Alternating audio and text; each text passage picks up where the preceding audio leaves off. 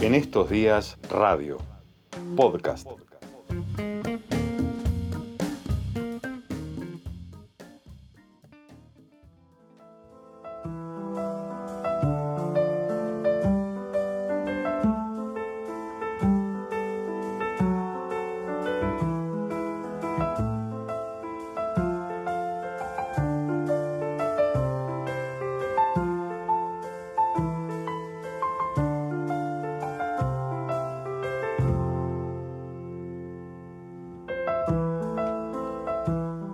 Mucho esta cortina de Abiyaí Cohen. A ver, déjalo un ratito.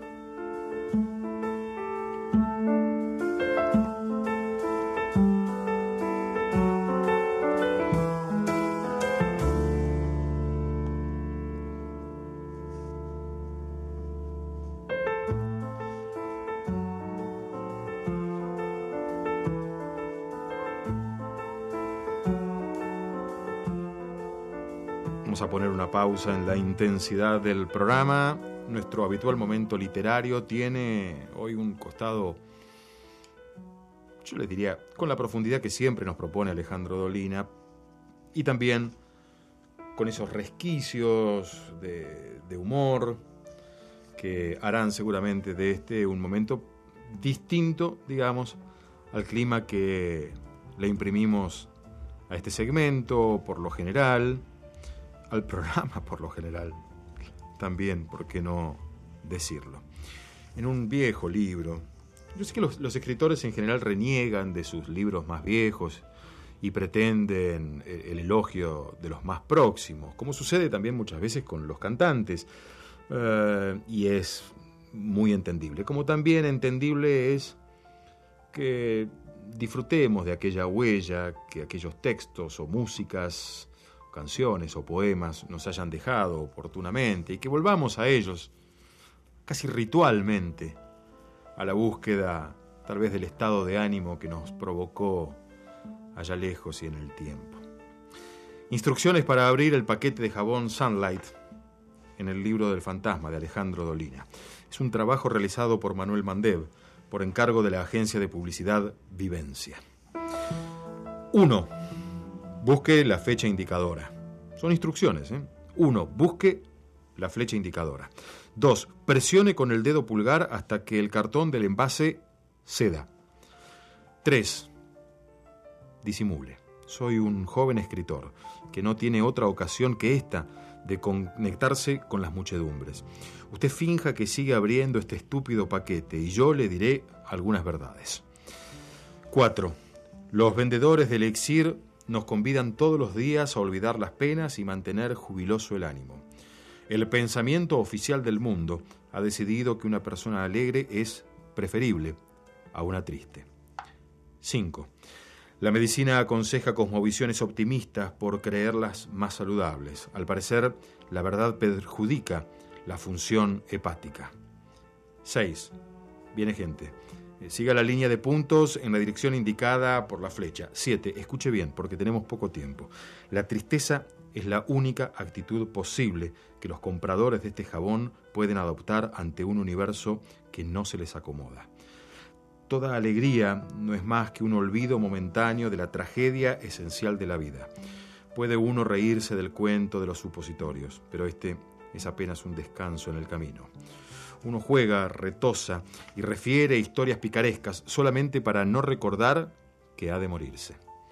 Ese es el sentido original de la palabra diversión. Apartar, desviar, llamar la atención hacia una cosa que no es la principal.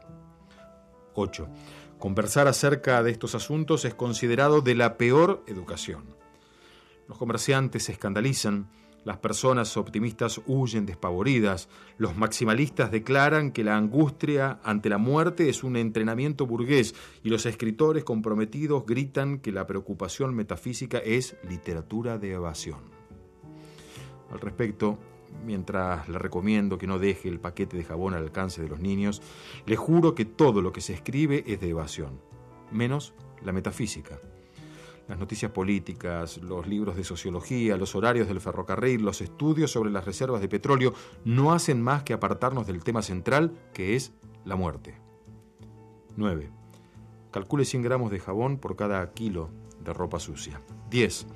Cuanto más inteligente, profunda y sensible es una persona, más probabilidades tiene de cruzarse con la tristeza.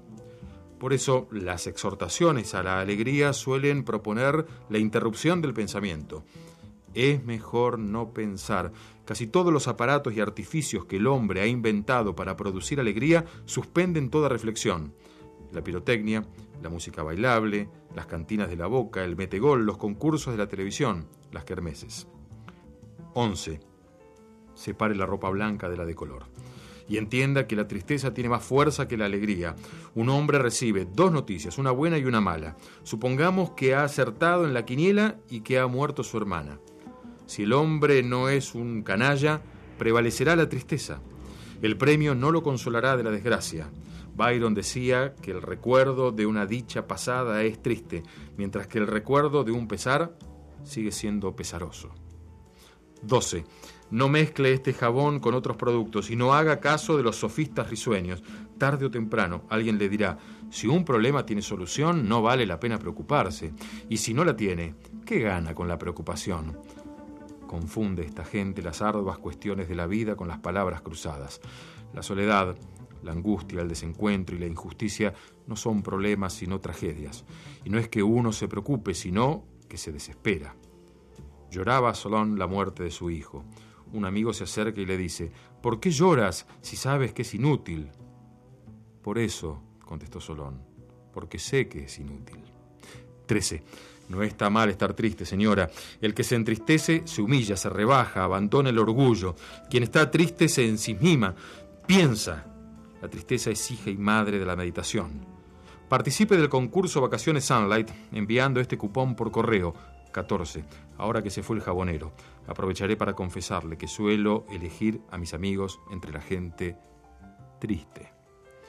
Y no vaya a creer el ama de casa Sunlight eh, que nuestras reuniones consisten en charlas lacrimógenas. Nada de eso concurrimos a bailongos atorrantes, amanecemos en lugares desconocidos, cantamos canciones puercas, nos enamoramos de mujeres desvergonzadas que revolean el escote y hacemos sonar los timbres de las casas para luego darnos a la fuga. Los muchachos tristes nos reímos mucho, le aseguro. Pero eso sí, a veces, mientras corremos entre carcajadas, perseguidos por las víctimas de nuestras ingeniosas bromas, necesitamos ver un gesto sombrío y fraternal en el amigo que marcha a nuestro lado. Es el gesto noble que lo salva a uno para siempre. Es el gesto que significa, atención muchachos, que no se me ha olvidado de nada. Nota. Las instrucciones para abrir el paquete de jabón Sunlight fueron rechazadas. No sé por qué te fuiste ni por después al poco tiempo te dio por volver. No sé por qué, no sé por qué tomaste aquella triste decisión de abandonarme. ¿Cuál fue la razón de tu regreso y qué pasó? Que al otro día te volviste a ir. No me diste ni tiempo de decirte, preguntarte si esa vez regresarías como la anterior y si te ibas en busca de amor. Y si fue así, supongo que no lo encontraste y fue por eso que volviste. Pero cuando te apreté y te pregunté qué así nomás, con evasivas y casi te vas. Pero esa vez no te dejé, porque de un brazo fuerte te agarré. Pero fue inútil cuando me acosté, la puerta y eras vos que te pelabas sin decir adiós. Capaz que fue mejor para los dos, pero muy malo para mí.